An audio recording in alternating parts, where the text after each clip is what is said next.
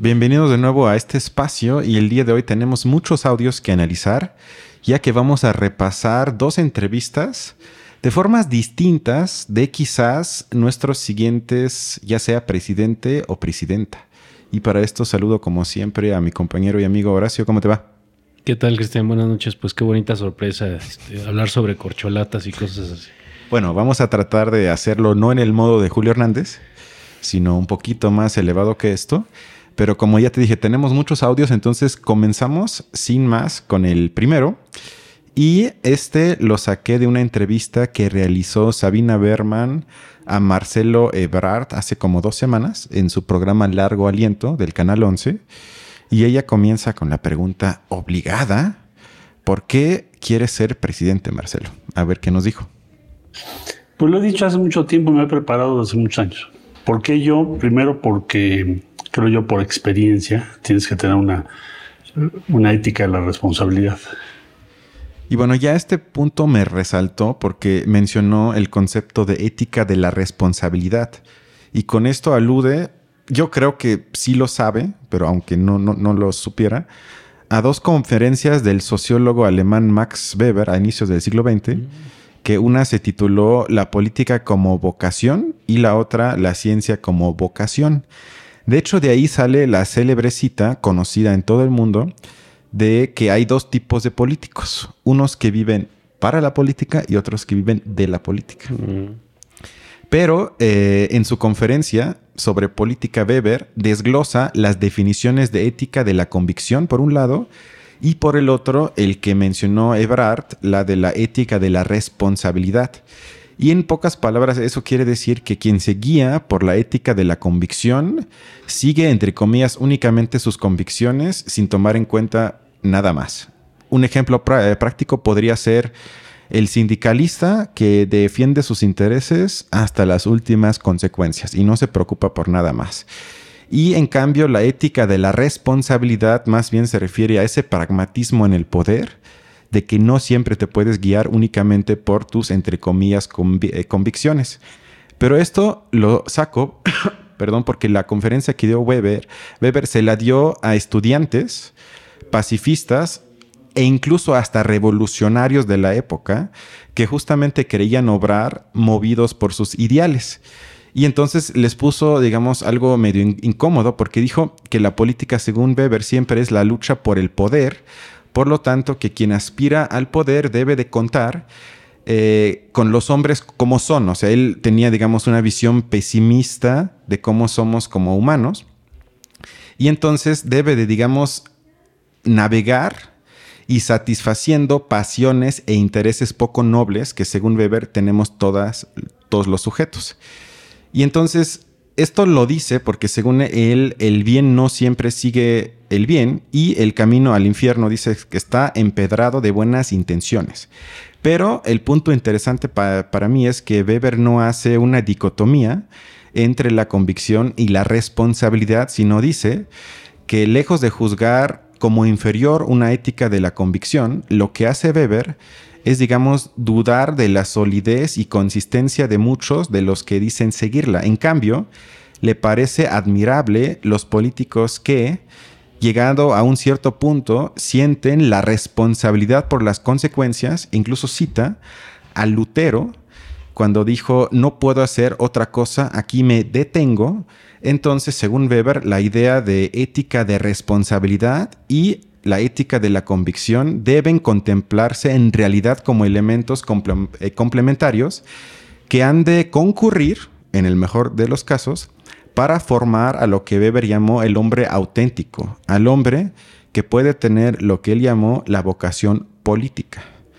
Bueno, todo este rollo, desde luego Sabina no profundizó al respecto y debemos entonces que asumir que Brad nos contó con esto que se refiere simplemente a que es pragmático por experiencia. Lo que me parece en consecuencia debatible si eso automáticamente lo debemos asumir como una cualidad positiva. ¿Te parece automáticamente como positivo que tenga experiencia y que nos haya dicho que él es responsable, es decir, pragmático? Pues eh, es que creo que habría que, compararlo con la política que tenemos, ¿no? Eh, y a lo mejor incluso el estado actual de nuestra política, ¿no?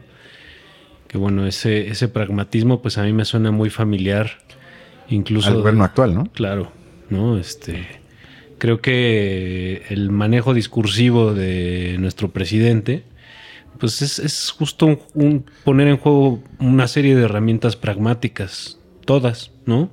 Donde pues no hay negociación que no se pueda hacer, donde no hay personaje del que no se pueda en algún momento este, pues, traerlo a filas o en algún momento divorciarse de él, ¿no? Eh, pues creo que esa, esa, es la realidad. Por lo menos, pues la política a ese nivel, ¿no? Em, no me parece que quebrar, pues en ese sentido, esté dispuesto a romper con eso, ¿no? Aunque es cierto que que no, no veo tampoco a Ebrard eh, tan fácilmente, em, pues haciendo eh, pues un uso de, esta política desde el estrado, ¿no? Como, como, como López Obrador, ¿no? Eh, sino más, más a través de, la... creo, que, creo que lo veo como más, más dispuesto a ganarse simpatía de casi todos los sectores, ¿no? O de por lo menos una gama más amplia. Y creo que eso es lo que, lo que a lo mejor le daría un estilo diferente a Ebrard, me parece. Es correcto. Con esto ya vamos al siguiente audio en el que Sabina lo cuestiona sobre su intención de aumentar los salarios. Escuchemos. Dicen los neoliberales, eh, sí, pero si subes los salarios y pones sindicatos de adeveras, si les cobras más impuestos, no van a venir a invertir tú. Tú eres nuestro canciller. ¿Qué es una falsedad, porque los países que han crecido más rápido en todos ha aumentado el salario. Por Corea. China. China. China. Por ejemplo. Me dio risa que usara como ejemplo primero China. Porque, digo, nadie creo que pondría en duda que es un régimen autoritario, algunos dirían hasta totalitario, que puede crecer o pudo crecer a estas tasas justamente por su ausente elemento democrático, que dificulta de alguna forma la toma de decisiones rápidas, es decir, que no es lo mismo que pase todo por un núcleo en el Partido Comunista Chino y todo se pueda planear rápido para los siguientes 5, 10, 15 años, a que tengas que pasar por todo el proceso de aprobar una ley en contra de la oposición, con la división de poderes. ¿Qué digo? Sabemos que no siempre funciona así, pero aún así eso complica mucho las cosas. Por lo tanto, yo diría que nuestro sistema en México no se puede comparar con China y con esto yo, creo que se sale por la tangente porque no quiere entrarle al conflicto de interés que sin duda existe entre trabajadores y empresarios en el momento de querer elevar el nivel de los salarios. Nuevamente, Sabina prefiere seguir sin profundizar. Sí, es porque es, creo que mm, es un poco la pregunta sobre, ¿vas a continuar en el estilo de López Obrador? Eh, y bueno, y además pues meten problemas a quien tenga que responder esa pregunta, porque pues cómo le vas a hacer para, para, pues para así seguir ese perfil o no seguirlo, porque además, bueno, sí, sí, este, en, últimos tiempos este gobierno ha puesto sobre la mesa la cuestión del salario mínimo. Me parece que sí ha habido un, una alza del salario mínimo, ¿no? Aunque, bueno, también pues ha habido conflicto con empresarios. Es decir, sí es un tema muy, muy eh, que, seguramente cualquier candidato querría evitar de la manera más. No, además, yo me imagino, si yo soy Sabina Berman y él usa como ejemplo China, yo le pregunto, ¿usted busca un modelo chino? Eso es lo que usted se imagina. O sea, eso para mí era como una entrada que como periodista yo tendría que aprovechar para decir, oye, o sea, ¿te lo imaginas entonces? Que aquí se apruebe una obra pública como en China, ¿cómo funcionaría eso? Pero ella no, tuvo ningún interés. Sí, que no sé a qué Corea se refiere a ella, ¿no? Porque ella le pregunta a Corea. ¿Qué Corea sería la del norte? O sea, puros ejemplos de lo más... Sí, exacto, exacto. Que además, digo, yo soy fan de comparar, pero si algo no se puede comparar, es México con China y mucho menos con Corea del Norte. Y yo diría incluso ni siquiera con Corea del Sur. O sea, nosotros nos, tendríamos, nos tendríamos que comparar con países, entre comillas, grandes y emergentes. O sea, la India, tal vez más que China, Brasil, Argentina, o sea, eso sería como un rango de comparación donde si yo quiero ser presidente tendría que usar algún país así y no usar a China como ejemplo. Pero bueno, vayamos al siguiente audio que me pareció muy interesante, en el que Ebrard habla de la actual situación geopolítica. Para lograr crecer más rápido. Entonces, para crecer más rápido, lo primero es utilizar el estrés geopolítico que hay en el mundo hoy. ¿El qué? ¿Por qué dejaste esa parte? Porque me gusta que ella a veces contesta muy honesta. Porque a veces dice, ajá, ¿el qué? Que no sé si es inocencia actuada, yo espero que sí.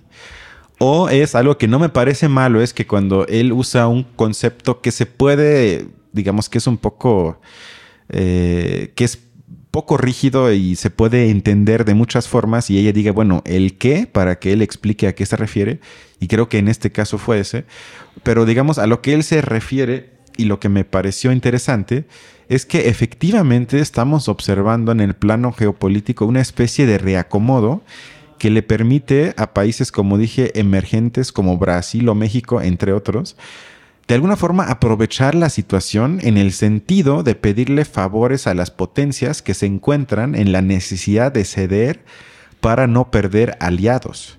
Y esto creo que sin duda eh, demuestra que, lo que se, en lo que se trata de política exterior, Ebrard es el que cuenta con más experiencia de, todos los candidatos de Morena. O sea, esa frase, porque yo creo que con, esto quiso implicar que vamos a negociar con todos y vamos a, pues de alguna forma, amenazarlos a nivel geopolítico. Decir, ok, o sea, ¿qué nos ofreces si no voy con China? Y con los gringos vamos a decir, bueno, ¿qué nos ofreces si no voy con Rusia o China? Entonces creo que a eso él se refería con aprovechar este, entre comillas, estrés geopolítico. Sí. Sí, y bueno, pues sí es un... Además ha estado presente pues en todas estas reuniones que ha habido con Estados Unidos en, función del, del TLCAN, ¿no? Eh, y bueno, pues sí, sí ha sido una figura que ha estado totalmente eh, pues en, en, un trato directo con pues, autoridades de todos los niveles pues de Estados Unidos, digo, no, no hay que irse más lejos, ¿no?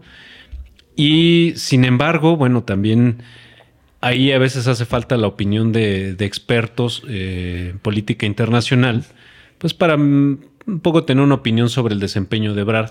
¿No? Yo lo único que he escuchado al respecto de Marta Bárcenas, que era la ex embajadora de, México en Estados Unidos, y la verdad es que es, una de las personas más críticas hacia Brad que yo he escuchado. ¿En serio? Sí, eh, justo por cómo ciertas negociaciones con Estados Unidos pues fueron, pareciera como muy, sacadas muy al vapor, como, mm, como eh, cambiando de decisiones este, súbitamente o, eh, o, evitando pues negociaciones que podrían ser eh, más profundas, más y que no, se llevó a cabo. Y además, pues bueno, también es cierto que, que Marta Bárcena, siendo una embajadora muy reconocida, pues eh, salió, de, salió del, servicio, eh, perdón, este, diplomático y eh, también mucho con la queja de que este gobierno ha sido muy laxo en cuanto a, los perfiles de la gente que, que pone en las embajadas en diferentes países del mundo. Mm. Entonces, bueno, ahí sí hay, me parece, de gente pues que sabe un poco más de la política exterior mexicana pues que hay, hay blancos y negros en, este, en esta administración en ese sentido. Y que, em, bueno, sin embargo, pues creo que la publicidad más limpia que ha habido, digo, a diferencia, por ejemplo, a lo mejor ahorita vamos a hablar sobre, sobre Claudia Sheinbaum, donde pues está por de repente algo de la de la propaganda que se, hace ella misma es a través de algo como el metro, cuando es un asunto del cual hay un, un, contraste muy grande, ¿no? Y, donde, pues a mí incluso me sorprende que traten de, hacer propaganda a partir de eso, pero creo que la propaganda de, de Brad, que ha sido, por ejemplo, la negociación acerca de las vacunas contra COVID, eh, pues cosas, temas relacionados con el Telecan, eh, y en fin, varias otras cosas. Me parece que han sido una publicidad que por lo menos ha sido mostrada a las audiencias de una manera un poco más limpia, ¿no? Más, parecía como más aseada, digamos, ¿no? Sí, y, donde se profundiza menos en el análisis, ¿no? Es que esa es la cuestión. Porque yo creo que él también tiene una forma de expresarse que puede apantallar más que quizás la de Montreal o Sheinbaum, donde uno dice, bueno, o sea, seguramente hizo todo bien, cuando quizás nada más está envuelto de otra forma, ¿estás de acuerdo? Pero bueno, en el siguiente clip, Sabina por fin hace algo bien y lo obliga de alguna forma a pronunciarse sobre una posible subida de impuestos para aumentar la recaudación fiscal. Escuchemos. Esto eficacia fiscal. En pocas palabras, México está recaudando alrededor del 20, 17, 18, 19 del Producto Interno Bruto para redistribuir, quiere decir escuelas, salud, las diferentes cosas que el Estado debe proveer. Y eso tiene que pasar a ser el 33%. Bueno, este audio hasta me emocionó, pero el detalle se encuentra en, los, en las pequeñas cosas y en este caso en su concepto de eficacia fiscal.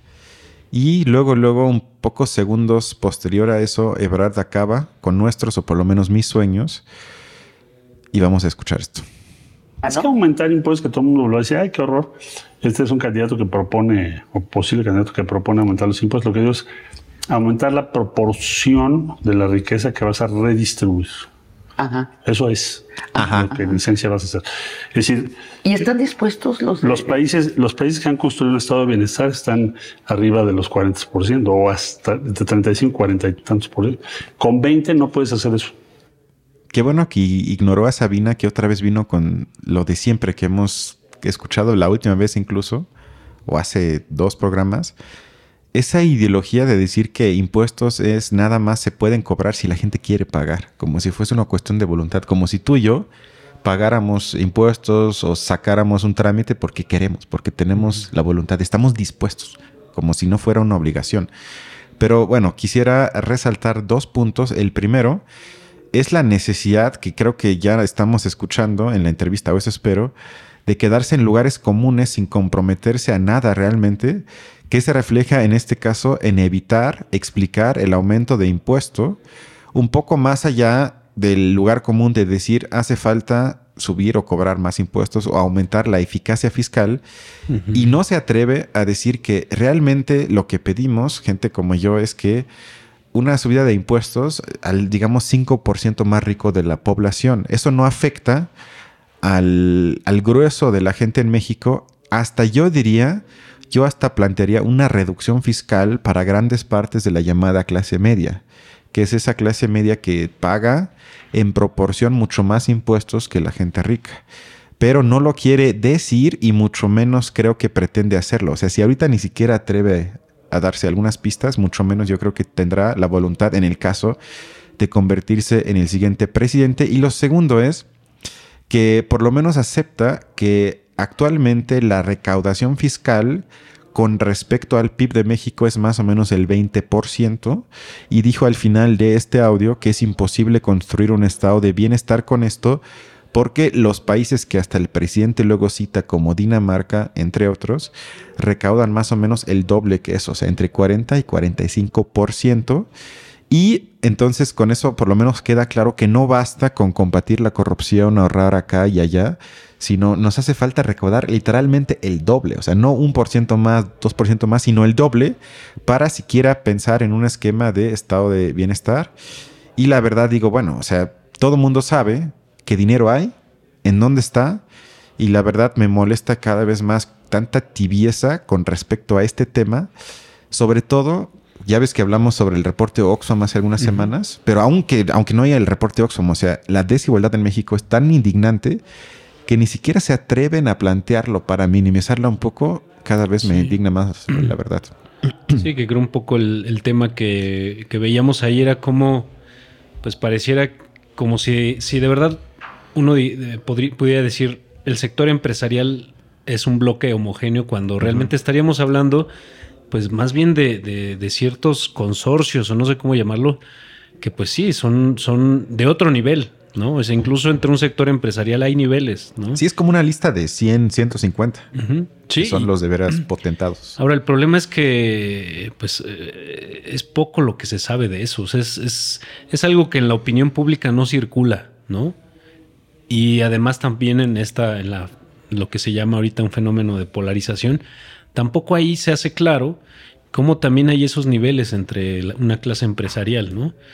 que, pues bueno, uno no necesariamente cuando, cuando expresa una idea como la de estoy a favor de una recaudación eh, fiscal que, que, pues ataque sobre todo ya a ese tipo de, de, perfiles de empresariales ya muy mucho más elevados, pues parecía que uno está atacando lo empresarial en general, cuando eso creo que es una de las pues de las cosas más eh, menos justificadas, ¿no? No hay, no hay una homogeneidad entre, entre el sector empresarial. Y si, si uno dijera, bueno, entonces es algo acerca de lo que podríamos ponernos de acuerdo, por lo menos un, grueso de la población. Por lo menos como idea, porque ahorita estamos hasta en la pre, pre, pre campaña y ni siquiera en esa él se atreve a plantear algo similar.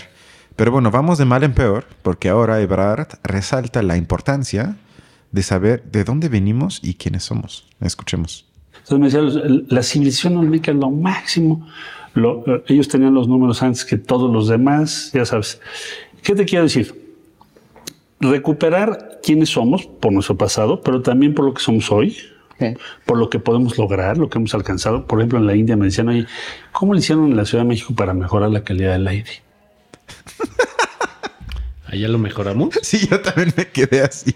Exactamente, yo también. Bueno, pues es que también se fue con el ejemplo menos y la India, pues creo que hay ciertas ciudades que sí están, pero. Pero eso es más o menos decir que, bueno, en vez de cáncer tenemos SIDA. O sea. No, es como lo que, lo que nos decían nuestros padres, ¿no? Cuando uno se comparaba con el alumno que reprobaba con dos, ¿no? Pues yo reprobé con cinco, ¿no? Pues no, estoy tan. Exactamente, sí. O sea, eso de la contaminación casi está, me pareció un chiste. O sea, que otra vez saque un ejemplo así. O sea, yo no sé tú, pero a muchos les arden los ojos diarios, muchos tienen alergias que no son alergias, sino que tienen que ver con la contaminación. Vemos la nube de smog que, que, nos envuelve, o sea, plantear que nosotros estamos en posición de explicarles cómo le hicimos. No, y viviendo el tráfico que se hace y cómo crece el... Y bueno, pues ese es, ese es de los indicadores. Imagínate a Brad explicándoles el doble hoy no circula y que esa es la solución. Sí, sí, sí. O, que, o que uno va a verificar su carro cada seis meses y pues pues sí, a fuerza pasa, ¿no? Tu carro siempre pasa, ¿no? Bueno, pero eso fue la parte final que, insisto, me pareció más un chiste, pero esa pregunta que yo siento también está cada vez más de moda y me recuerda un poco a una cita de Freud que retomó en parte a Kant y formuló, según él, las tres grandes preguntas para los objetos en la modernidad, que son quiénes somos, de dónde venimos y de quién es la culpa. ¿Y en qué momento surgió ese automatismo de asumir que preocuparnos por nuestro pasado y de alguna forma yo diría hasta obsesionarnos con quiénes somos y de tratar de descubrirlo. Y cuál es la necesidad de una supuesta identidad y asumirlo como positivo, porque fue Freud quien dijo esto y lo responde principalmente como una consecuencia de agravios inconscientes que sufren las personas en la modernidad y a cuáles responden de esa manera de tener que de que tienen una necesidad inconsciente de buscar un supuesto origen de uno mismo o como país de reensalzar una y otra vez una supuesta historia patria, que el PRI fue maestro en eso, de que está construida a través de héroes que nos constituyeron, que combatieron al enemigo, que es entre blanco y negro, y que, como dije, que siempre ponen por delante, y eso pasa en muchos países, no nada más en México, una historia heroica que además plantea siempre que hay que recuperar para volver a ser lo que supuestamente algún día fuimos. Y un politólogo alemán que se llama Herfried Münkler opinó en una conferencia sobre la guerra de Rusia contra Ucrania que el revisionismo histórico, en este caso planteado por Putin, demuestra que a veces, no siempre, pero a veces, hay que olvidar para ser libres. Es decir, que como diría Hegel, hay que aceptar que los conceptos y por ende la realidad se encuentra en movimiento constante, en consecuencia en el mundo concreto, tratar líneas fronterizas como hechos naturalmente dados que forman parte de nosotros y combinarlos con una romantización de culturas ancestras, en este caso, como dijo Parar, que la cultura olmeca fue lo máximo, con el presente tienen nada o muy poco que ver. En este caso, hasta yo creo que sin darse cuenta, se parecen a Trump, que también decía Make America Great Again. O sea, siempre es como regenerar algo o restablecer la grandeza de algo. Y eso siempre implica una nostalgia. Sí. Porque hablas de algo que nunca fue como tú lo estás planteando y en vez de aceptar los cambios y ver las posibilidades de lo que tenemos, siempre se trata de ir para atrás. Y yo no sé en qué momento, insisto, esto se convirtió en algo positivo, porque yo veo más peligros que potencial emancipatorio en este tipo de planteamientos. Sí, eh, y, yo, y yo iría muy de acuerdo en que ciertas, em, sobre todo la reconstrucción histórica que se hace, que pues bueno, va muy en función de, de- del, del dogmatismo que cierto gobierno quiere instalar, ¿no? O sea, un- sí, lo, lo que ya le hemos platicado también, como ciertos políticos, bueno, López Obrador es un gran ejemplo de eso, pues siempre quieren recuperar ciertas figuras históricas, ¿no? López Obrador, pues creo que de los hermanos Magón, de Benito Juárez. Madero. Madero creo que eh, a lo mejor en menor medida, pero sí en algún momento. Eh, creo que también Cárdenas. Lázaro Cárdenas. eh, bueno, en fin. Hidalgo, sí. Eh, en Algunos, fin. sí. Siempre, siempre están tratando de, de- de colgarse de héroes. Y sí me parece que eso, eh, pues no, es, es como construirse a partir de, de- algo muy sesgado, de una fantasía. Sin embargo, bueno, yo sí iría, eh, pues eh, la búsqueda de identidad, pues no, no lo veo yo en esos términos, pero sí quizá eh, el conocimiento acerca de las condiciones que ha habido siempre, ¿no? Siempre, siempre, siempre hemos tenido ciertas condiciones territoriales, sobre todo, que han condicionado ciertos procesos, ciertos procesos de gobernabilidad, de, de, pues, sobre todo, de construcción de proyectos de nación, ¿no? Hay siempre eh, una tendencia a que el norte y el sur vivan en condiciones muy diferentes, ¿no? Y que eso, eso provoque que pues no hay una, no hay un consenso, un consenso entre, en, en cuanto a lo que se puede aspirar como una, como, como un perfil de país o, como, como se puede pensar en la vida, pues ya no, ya no, este, las capitales, ¿no? Sino el tipo de vida a la que se puede aspirar en este país que cuenta con ciertas condiciones territoriales, de recursos naturales, eh, y, en fin, ¿no? Yo creo que una historia en función de eso también es, un- una reconstrucción histórica en función de eso es posible, ¿no? Una reconstrucción de una identidad, de, de, bueno, ¿de qué se trata este país? Esa sería mi pregunta, ¿no? Eh, ¿Cómo ha evolucionado este país? Esa es otra, otra, otra manera de preguntarlo. Eso con miras a que, bueno, creo que partiendo de ahí es como se podrían plantear ciertos objetivos, ciertos proyectos, ¿no?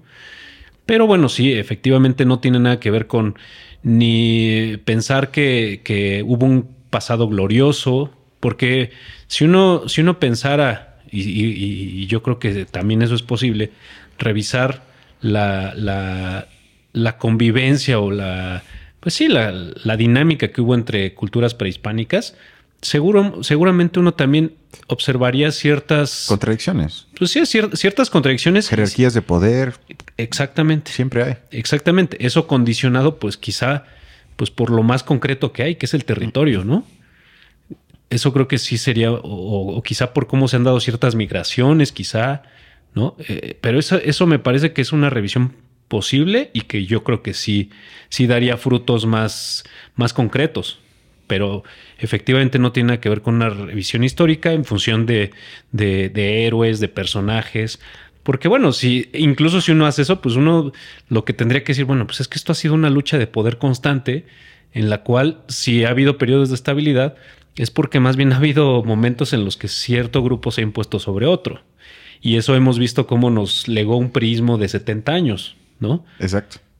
Y, y, pues las crisis políticas que vivimos actualmente pues un poco tienen que ver con esa supuesta estabilidad que vivimos eh, durante algunas décadas, ¿no? Entonces, pues sí, o sea, creo que la revisión histórica sí tendría que plantearse en otros términos. Pero para que te sientas orgulloso de ser mexicano, Ebrard ahorita te va a explicar quiénes le hablan maravillas de nuestro país. Yo los mejores comentarios que he escuchado sobre nosotros hoy, sobre nuestra sociedad, son de los nómadas digitales que hay en la Ciudad de México. Porque hice un círculo con ellas y ellos para decir qué necesitan en términos de visas y todo eso para que no sea un calvario para ustedes y de impuestos, porque luego ya sabes. Ya Y en sabes. la conversación me dijeron, en México es lo, lo máximo para nosotros. A ver, descríbemelo, por favor. Son alegres.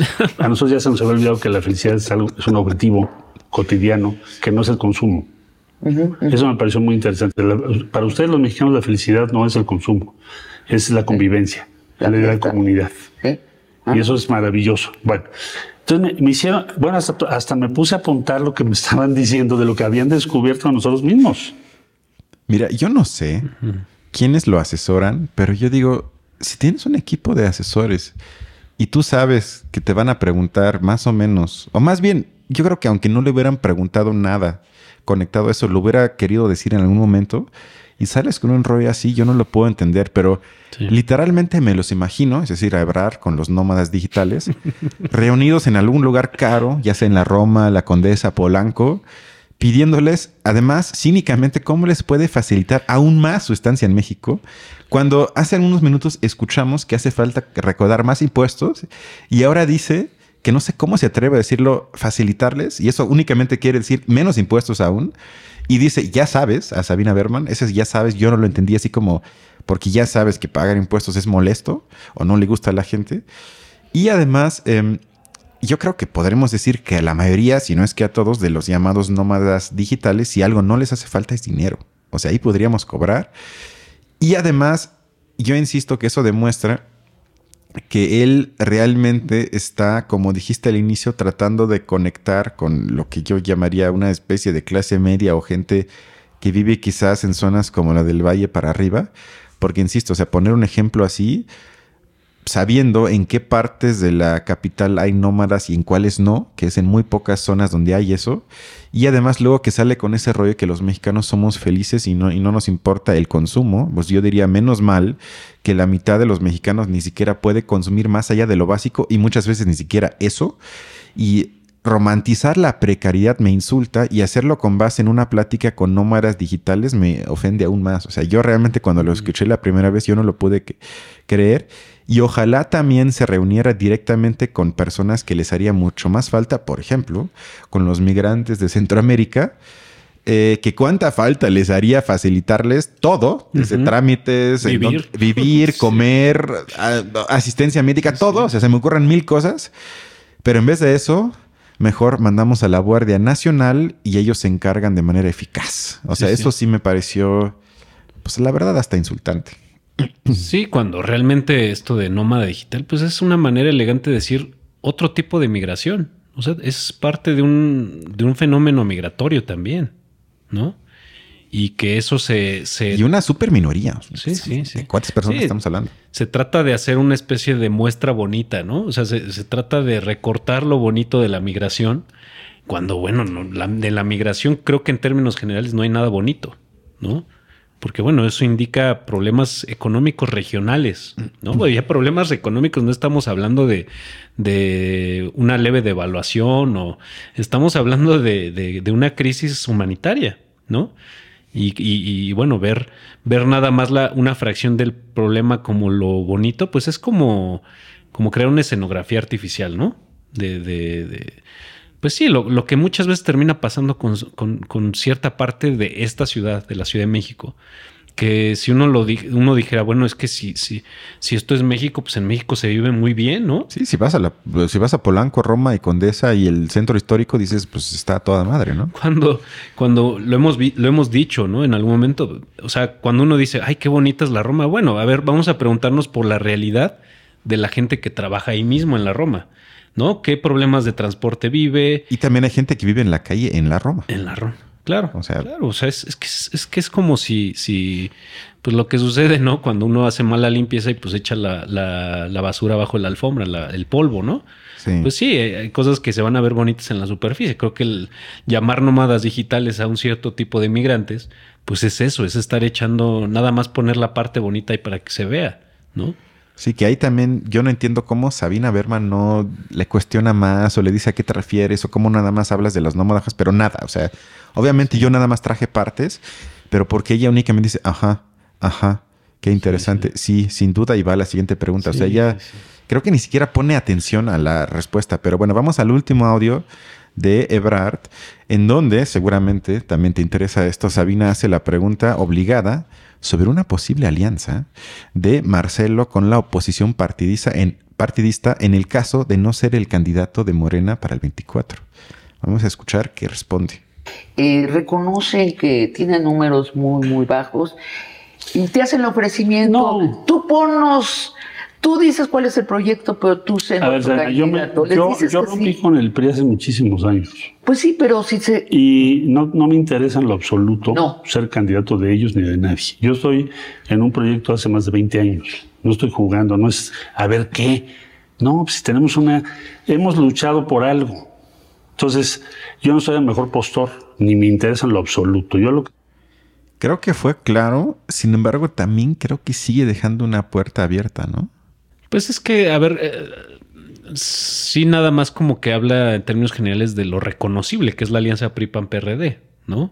Pero, pues, ¿cuántas opciones se van a colar por ahí también, no? Digo, por lo menos Movimiento Ciudadano, que creo que es la que está ahí como a la saga, pues sí, ef- efectivamente ni la está rechazando, ni mucho menos, ¿no? No, porque además yo me imagino que él podría frasearlo en el caso de hacerlo, que él representa la verdadera continuación del proyecto, mientras el aparato oficial escogió a Sheinbaum y está tergiversando los valores. Entonces él, aunque tenga alianza con esos partidos, pero él representa, o sea, como que lo puede cambiar así, porque él dijo eso, ¿no? Que él quiere continuar y no cambiar, pero quizás puede decir, bueno, yo soy la continuación y para hacer esto me tengo que aliar con los partidos. O sea, yo sigo sin, sin oír que lo rechace de veras categóricamente. Sí, bueno, es que es como lo que escuchábamos con Monreal, ¿no? También estas cosas donde siempre hay que dejar de una manera muy sutil, pues una, una puerta, una, Una, puerta de escape, ¿no? Sí, claro. Pero bueno, en el caso de Brad, eh, es raro. No, no sé qué costo político tendría salirse de Morena, porque creo que a diferencia de, de Monreal, donde él sí, pues lo que veíamos, ¿no? Que elige ciertos temas como para mostrarse como en una posición dentro de lo, ¿no? Dentro de lo oficialista, digamos, ¿no? Y en cambio, Ebrard, no. O sea, Ebrard creo que en la mayoría de las cosas sí no, no, no, no, muest- no da muestras de eso, de, de disidencia, ¿no? Y creo que eso, pues digo, ya incluso haciendo un cálculo de los tiempos electorales, creo que no alcanzaría para que él dé muestras de esa disidencia que en ese sentido le permita, pues, pues en algún momento salirse, ¿no? Este, a, a otra opción. Tendría que ser muy precipitado, me parece, ¿no? Sí, o sea, yo también lo veo difícil, pero va a estar interesante porque yo insisto, yo creo que van a imponer a Sheinbaum y a ver qué hace nuestro querido amigo Marcelo cuando pase eso. Yo no sé, yo creo que si alguien ha sido más, la figura de alguien se ha cuidado más, es la de él. Creo que a mí me parece que de repente Sheinbaum es como un caballito de batalla y, y Ebrard pues es como este muñequito que, hay que, que hay que cuidar, que atesorar un poco más. Bueno, aunque ya estamos en modo de Julio Hernández, entonces vamos a abandonar esta pista y vamos a acabar esta entrevista eh, con un audio de Sabina Berman que nos dice que debemos estar agradecidos con Marcelo por esa gran entrevista que nos acaba de regalar. Marcelo Ebrard, muchas gracias por esta conversación de largo aliento y por tus respuestas precisas. Sabina, eres grande. Honestamente, hasta me provocas ganas de ponerle like a Salinas Pliego cuando te insulta en Twitter. Porque lo... Salinas- no, no, no digas eso. O sea, Salinas Pliego sí es... Y estoy, estoy completamente de acuerdo, pero escuchando este tipo de falta de calidad periodística, insisto, me provocan ganas sí, de sí. que cuando Salinas Pliego le ponga otra vez pinche punto, punto, punto, punto, de ponerle like. Es de lo supuestamente más crítico de lo crítico, pero espérate, esto fue la parte de calidad.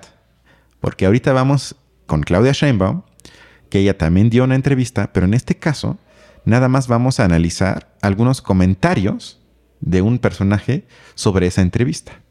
Escuchemos el primer audio, a ver, a ver si sabes quién es. En esta ocasión, en cambio, se sometió a las preguntas, albures y transgresiones de uno de los youtuberos más exitosos del momento, Escorpión Dorado, un comediante periodista del corte de broso de los primeros años.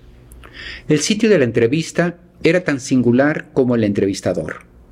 Ella ocupando el asiento del copiloto mientras recorrían el primer cuadro de la ciudad. ¿Sabes quién acabamos de oír? No, no, ¿quién es?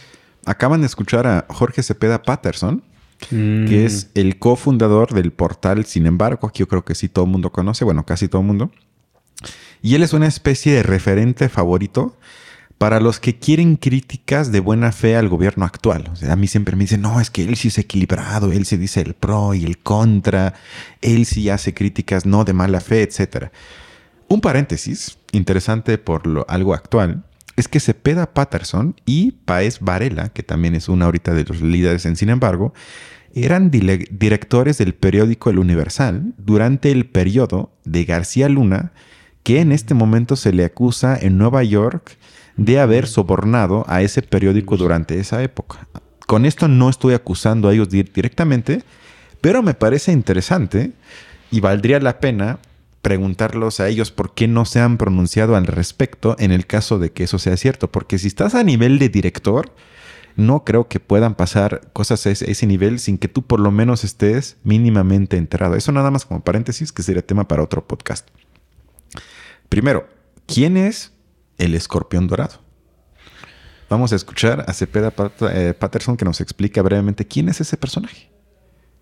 El escorpión dorado es un personaje de Alex Montiel, un capitalino ya en sus 40, que durante años prestó su voz para el doblaje en cine y televisión y más recientemente está dedicado al periodismo de entretenimiento en plataformas digitales. Suena prometedor, ¿no? Algo que yo no entiendo es qué es exactamente eso del periodismo del espectáculo.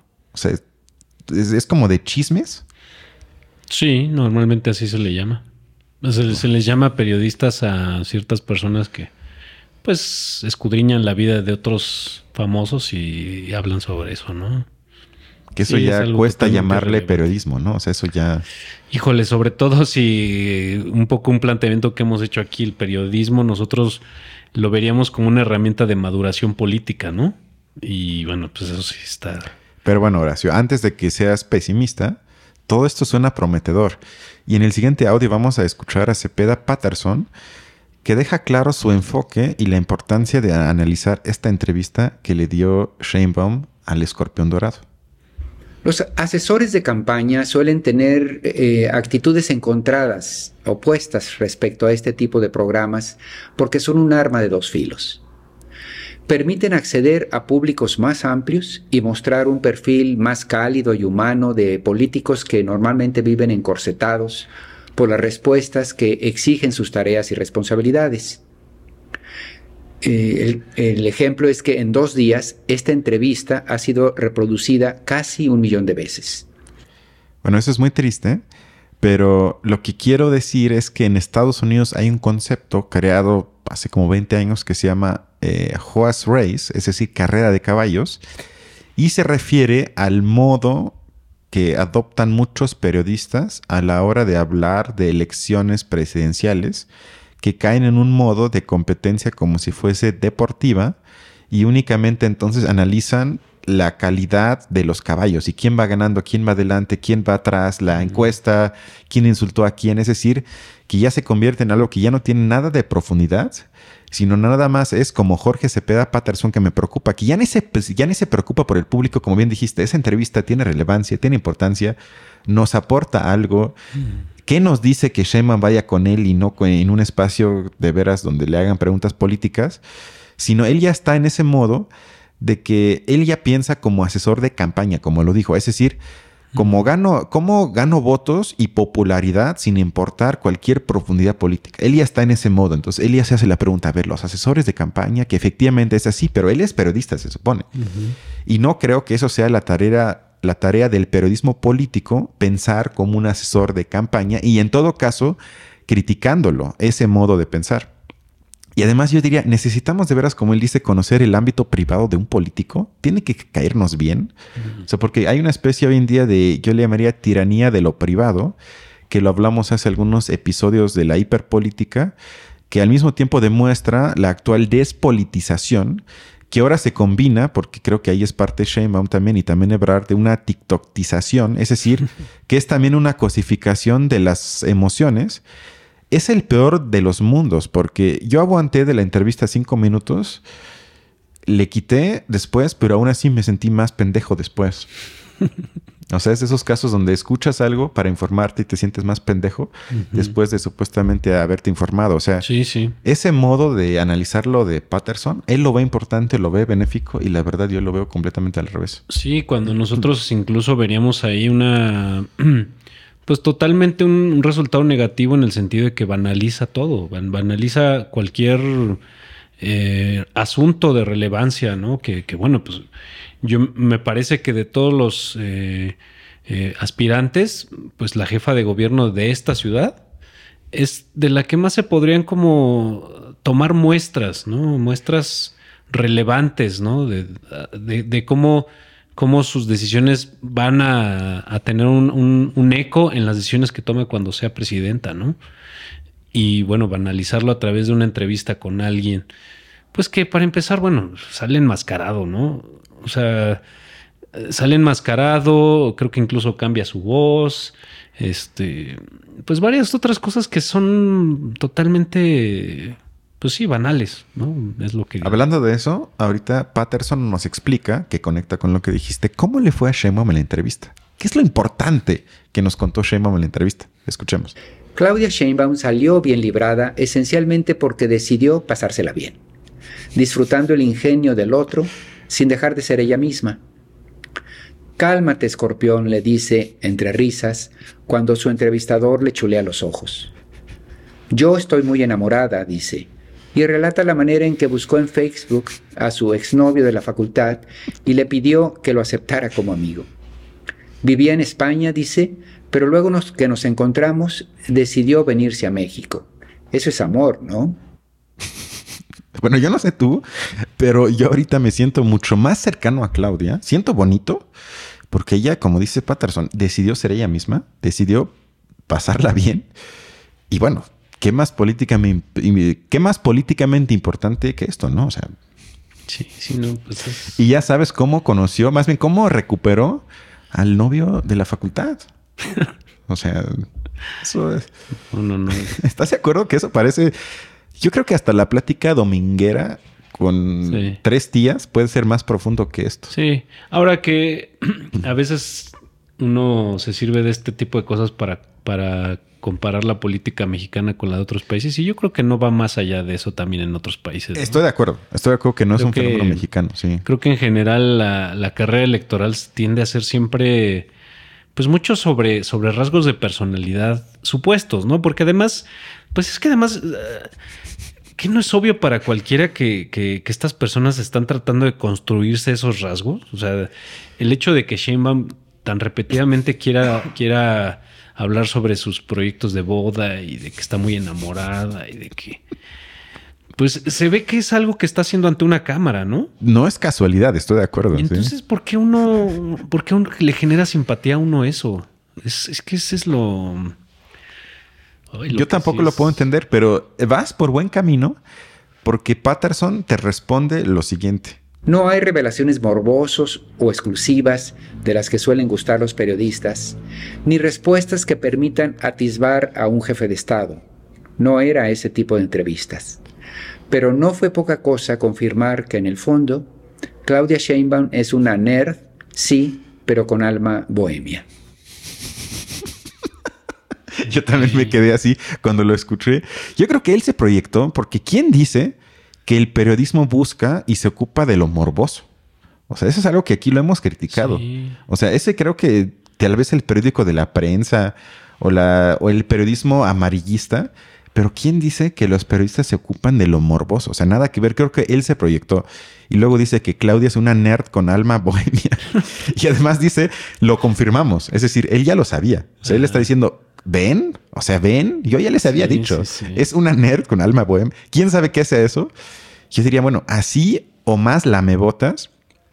Y así, y como bien dijiste, así o más apolítico, vacío de cualquier contenido mínimamente relevante por parte de alguien que se asume como Zapada, como Cepeda Patterson, líder de opinión. O sea, porque él es de los así que tiene la columna que muchos citan. En todos los bandos políticos se toma en cuenta su opinión. O sea, él no es tipo Krause, que por un lado lo alaban y por el otro ni siquiera ya lo leen porque dicen es insufrible, sino él, digamos, es de los pocos que se leen de ambos lados y se discuten sus opiniones, sus columnas. Y luego saca, porque eso es una columna, una columna de opinión que él leyó en, el canal de Sin embargo, y sale con este tipo de afirmaciones que honestamente me pareció bastante triste. Bueno, hasta triste porque digo, pero bueno, vamos, vamos si quieres con el último audio que tiene que ver em, otra vez. Jorge resalta una vez más por qué este tipo de entrevistas son el futuro y son muy importantes. Se agradecen pues estos nuevos espacios de conversación al margen de los intereses de los comunicadores convencionales de otras épocas. Erróneamente se ha asumido que el buen periodismo es aquel que pone a políticos en el banquillo de los acusados y los hostiliza. En realidad, en entrevistas de exploración, el periodismo más exitoso es el que nos permite realmente conocer quiénes son o qué piensan más allá de la retórica de siempre. No son los únicos espacios. Yo diría que el programa Los Periodistas con Alejandro Páez y Álvaro Delgado. Bueno, creo que es mi error entonces, porque él dice que los comunicadores convencionales y sus intereses. O sea, ¿cuáles son los intereses de Sin embargo que como, como plataforma abiertamente apoya a Claudia Sheinbaum desde varios meses? O sea, ellos tienen su candidata. ¿Cuáles son ahí los intereses? ¿Cuánto dinero de publicidad oficial ha recibido, sin embargo, a cambio de por lo menos no criticarla como a veces se le tendría que criticar si estuviéramos hablando de un medio, entre comillas, objetivo o por lo menos independiente? Luego también otra pregunta sería, ¿cuánto dinero recibió el escorpión dorado para prestarle su espacio a Claudia, porque estamos hablando de uno de los que tiene millones de vistas y no creo que lo haga porque simplemente le cayó bien Claudia Sheinbaum. Eso nada más serían dos preguntas. O sea, él habla de intereses de los comunicadores clásicos que sin duda existen, también aquí los hemos criticado, pero eso no quita que aquí hay nuevos intereses que claramente apuntan a una dirección política y aplican lo mismo que antes se criticaba, pero ahorita está envuelto como diría Escalante, en una especie de aristocracia moral que argumentan que como nosotros sí estamos del lado correcto de la historia, se justifican prácticas que antes se asumían pues como abiertamente corruptas, que se llamaban el chayote, o sea, que tú aplaudes al poder, él te da y así ya se constituye algo que ya es prácticamente uno mismo. Bueno, y es que además eh, decir que, esto es una evolución es, como de estos lugares comunes, ¿no? de de, incluso creo que ya ahorita hay mucha burla acerca de esto, ¿no? De, de cómo eh, tratamos de comunicarlos, comunicarnos con, los chavos como si fuéramos chavos, ¿no? No, y además medio pendejitos, ¿no? Porque sí, es que justo, justo eso es lo que, lo que termina pasando. Es, es, es también pendejer a las audiencias, ¿no? Exacto. Entonces, sí. sí. es como decir, no, pues es que esto es lo que ustedes van a poder digerir. Sí, ¿cómo les voy a hablar del Telecan? O sea, mejor les explico cómo conocí a mi novio. Sí, claro.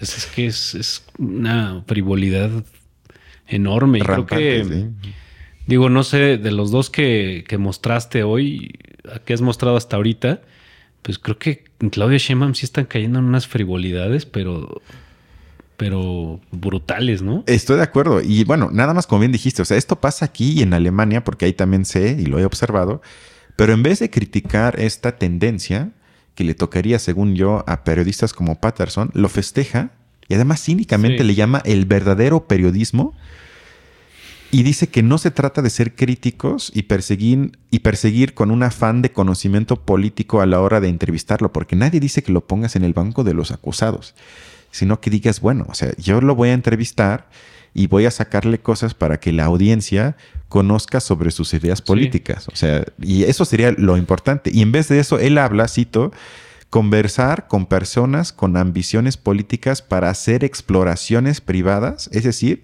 para que Claudia nos cuente cómo agregó a su exnovia en Facebook o Instagram y luego se enamoró. Sí. ¿Qué es, eso? Es que creo que aquí se, incluso él, o sea, solito se, se mete en el pie, como haciendo obvio cuáles son las claves con las que se mueven, ¿no? Cuando él dice poner en el banquillo de los acusados, pues sí, se refiere a un periodismo crítico en un sentido de adversario, ¿no? De, adverso, ¿no? De que de, cierto periodismo que, eh, no sé, por ejemplo, en el caso de Loret de Mola lo veíamos, ¿no? Como en un mismo programa, pues bueno, cuando, cuando ocurrió esta filtración de documentos de la Sedena, pues sí, es, es tirar una tras otra sobre si, si López Obrador está enfermo, si, si está medio loco, ¿no? Y por otro lado, en el mismo programa entrevista a la maestra Elvester Gordillo y pues es estarle preguntando sobre si su noche de bodas estuvo buena o no, ¿no? Y, y ay, como maestra y cómo, qué, qué, qué, ¿no? O sea, sí es, o sea, creo que y, este, esta persona a la que tú eh, traes en el audio, pues pareciera que lo que está poniendo como, como contrastando, pues es el escorpión dorado o alguien como Loret de Mola que o ataca o, le lava la cara a un político. Pues sí, es que es, pareciera que, de eso se trata la, pues el periodismo en México, ¿no? Como de o considerarse adversario o, considerarse, eh, pues ponerse al servicio, ¿no? Ponerse como de, tapete ahí con el, con el político, ¿no? Cuando realmente, pues esas claves son, pues, son las más criticables, ¿no? Porque justo si de lo que decíamos, si estas personas están aspirando a ser funcionarios y representar instituciones, pues lo que tiene uno que pedir es eh, que den cuenta sobre sus decisiones, ¿no? Sobre sus decisiones, el sentido que tienen y, bueno, de, pues cuál es incluso la carga, mm, pues la, carga, no sé, hasta ideológica, conceptual de esas decisiones a veces, ¿no? Que bueno, eso pues creo que sí, sí está en un lugar, en el lugar de, la, de una crítica pues con conocimiento, con que, bueno, pues ese periodismo sí lo queremos, ¿no? Sí, no, y haría falta. Y algo que quizás sí sería interesante para nosotros es conocer la historia de su vida política. Claro. Cómo inició, por qué inició, en qué grupos estaba, cuáles son sus opiniones, quizás que tuvo de joven, cómo cambiaron, o sea, todo eso en el trayecto de su vida, la parte política, eso podría ser interesante, pero no la parte privada. O sea, eso a mí me da igual, porque incluso te le, alguien te puede caer muy mal y aún así ser un muy buen político y viceversa. Y nos pasa en otros ámbitos. O sea, hasta en el ámbito laboral te puedes llevar muy bien con alguien, pero es un inútil. O viceversa, dices, me cae mal, pero trabaja muy bien. Entonces, sí. Exacto. Y además, al final, lo más cínico se me hizo que hace una autopromoción del espacio de Paz, de Paz Varela, que es parte de su propia empresa y lo cita como un espacio ejemplar de periodismo. Y tú, ahorita tú estás en el banco de los acusados, has criticado mucho el espacio de la hora de opinar y que no hacen, eh, que no hacen explícito sus propios intereses bueno, ¿y esto qué fregado es? O sea, honestamente, ¿cuánto extraño a Leo Zuckerman? Porque él se asume por lo menos como neoliberal, como gente que ha... Él, dice, yo voté por Cedillo, voté por Fox, voté por Calderón, voté por Peña Nieto. O sea, por lo menos en eso es más o menos transparente. Pero esto se me hace peor porque ellos se asumen moralmente superiores y hacen esto que tú criticas. No hacen, no, no hacen explícito sus propios intereses. Sí, claro, y bueno, creo que algo que también decíamos la vez pasada, que como pues hacen obvio que, que pues los periodistas, pues si algo, si con algo están, si, si algo es la materia de su, pues de su afán por, por, pues por comunicar información, etcétera, o por criticar o por analizar, pues son sus audiencias, o sea, lo nutrido de sus audiencias, eso es con lo que ellos, lo que ellos se disputan entre sí y me parece que también muchas veces con los políticos se disputan esas audiencias, ¿no? Creo que, y en este caso, pues el hecho de, estar congraciado con cierto político, pues sí, quiere, quiere decir, bueno, pues este es el canal de comunicación a través del cual van a encontrar esa simpatía con ese político, ¿no? Y pues esas son las, son, eh, eh, creo que ahí está totalmente pervertido el sentido de, de periodismo y de crítica de análisis político. Está totalmente eh, frivolizado. Para terminar, ¿eres Team Sheinbaum o Team Ebrard? No, yo es que es que pues, creo que lo que hemos ya mostrado acerca de nuestros pronunciamientos es este, pues que no, nosotros no vamos por la figura de esas personas, ¿no? Tienes que decidirte. Aquí hay dos bandos. No, no, no. Yo soy Monreal. ¿O sabes quién? Noroña no, Noroña sí, sin, sin duda, ¿eh? Bueno, eso también fue un poco cínico, pero, pero bueno, a menos que quieras decir algo, eso fue todo de mi parte hoy. No, bueno, pues eh, que creo que el problema de, de estos audios eh, donde, donde se toma o donde se entrevista a candidatos, pues es, es, es de una pobreza brutal, ¿no? Grotesca, o sea, porque estamos hablando ya de. Es que, es que justo. Nada más te puedes reír ya. Creo que no nos da para, para hablar sobre nada. O sea, digo, lo que tú empezaste a hablar sobre Weber, eh, pues queda en el suelo. O sea, es, es nada no. más a partir de dos palabras que usó Ebrard Sí, en algún no. momento y ya, ¿no?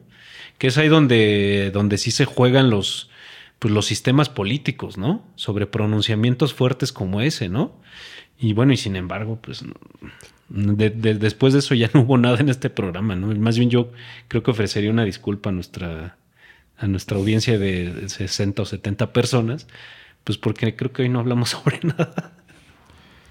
Pero es lo que hay. Es lo que. Bueno, hablamos de todo lo que hay, eso sí. Hablamos de, todo de todo lo que hay, que no es nada. Sí. En cuestión de política no hay nada, pero... Pues, sí, eso es, lo, eso es de lo que hay que hablar, porque. Exacto. pues, Para que ojalá un día si haya algo ojalá. y ya no tengamos que escuchar a cosas del escorpión dorado. Sí, no. No, qué pobre. Que además se hace millonario con nuestros impuestos. Sí, es que esa, esa ese es otra de cosa, que cada persona que ha alcanzado un, un, este, pues un papel de, de comunicador, de, de periodista, híjole, eso sí es muy triste, ¿no? Digo, creo que Broso ya estaba dando muestras de eso desde hace varios años, pero de verdad que, híjole, que pareciera que es fácil ser periodista, ¿no? Sí, o sea, haciendo ese tipo de entrevistas Sí. no requiere preparación, análisis, sino nada más. Tomas la decisión de pasarla bien y al final hasta te felicitan que eres un nuevo medio de comunicación, Nuevo Que- periodista. nuevo periodismo que nos hace conocer más a los políticos para saber quiénes son de verdad. Además de verdad, ¿no? Como si, si eso fuera lo que se mostrara ahí. Como además fuera así, exactamente, sí, exacto. Como si hablaran de verdad de cosas personales, exacto. Sí, sí, no. Exacto. Pero, bueno, eso sería todo por hoy. Gracias, Horacio, y nos vemos la otra semana, ¿no? Nos vemos. Gracias por escuchar o, o vernos incluso en video. Cuídense mucho. Hasta la otra. Hasta Bye.